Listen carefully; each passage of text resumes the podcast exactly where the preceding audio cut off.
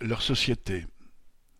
Salaire, la smicardisation et ceux qui la fabriquent.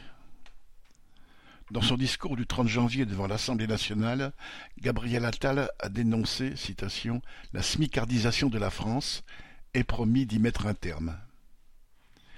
Il faut un sacré culot aux macronistes pour dénoncer une situation qu'ils ont eux-mêmes encouragée après leurs prédécesseurs. Année après année, des millions de travailleurs sont rattrapés par le SMIC et doivent vivre avec ce salaire, aujourd'hui 1398,69 euros net par mois. En 2023, 17,3% des salariés étaient payés au SMIC en France contre 12% en 2021. La période de forte inflation a accéléré cet alignement des salaires sur le palier bas. Le SMIC est le seul salaire dont le montant doit être revalorisé quand l'inflation officielle dépasse 2%. Il l'a donc été plusieurs fois depuis trois ans. Par contre, l'augmentation de tous les autres salaires dépend du bon vouloir des patrons, ou plutôt du rapport de force entre salariés et employeurs. En l'absence d'une augmentation générale de tous les salaires, des millions de salariés sont devenus smicards. Les patrons rechignent d'autant plus à augmenter les salaires supérieurs au SMIC que les gouvernements successifs ont allégé les cotisations sociales patronales sur les salaires inférieurs à une fois six son montant. Et ils les ont quasiment supprimées pour le SMIC, ce qui encourage les patrons à embaucher au plus bas salaire. Sans surprise, Attal ne prévoit pas d'imposer par la loi l'indexation automatique de tous les salaires sur l'inflation.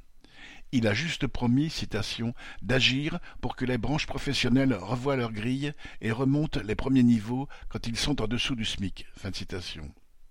Catherine Vautrin, la nouvelle ministre du Travail, promet, citation, de réaliser des contrôles.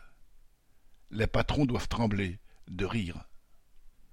Vautrin envisage plus sérieusement deux autres pistes réduire davantage les cotisations patronales sur les salaires supérieurs au SMIC, ce qui viendra vider un peu plus les caisses d'allocation familiale, de l'assurance maladie ou du chômage.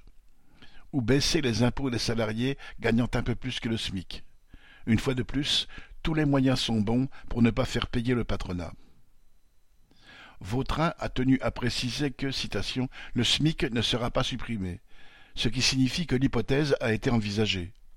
Certains commentateurs, exprimant les désirs du patronat, proposent de le régionaliser, autrement dit de baisser son montant dans certaines régions, sous prétexte que le coût de la vie y serait moindre que dans les grandes métropoles.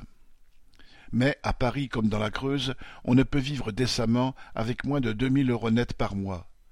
Tous les salaires devraient être non seulement indexés sur le coût de la vie, mais massivement augmentés. Le salaire de tous les travailleurs, au SMIC ou pas, ne représente qu'une infime fraction des richesses qu'ils créent par leur travail. Tant que durera le salariat, il n'y a qu'une façon légitime d'augmenter les salaires. Transférer aux travailleurs une partie bien plus grande des richesses créées en réduisant les profits patronaux. Xavier Lachaud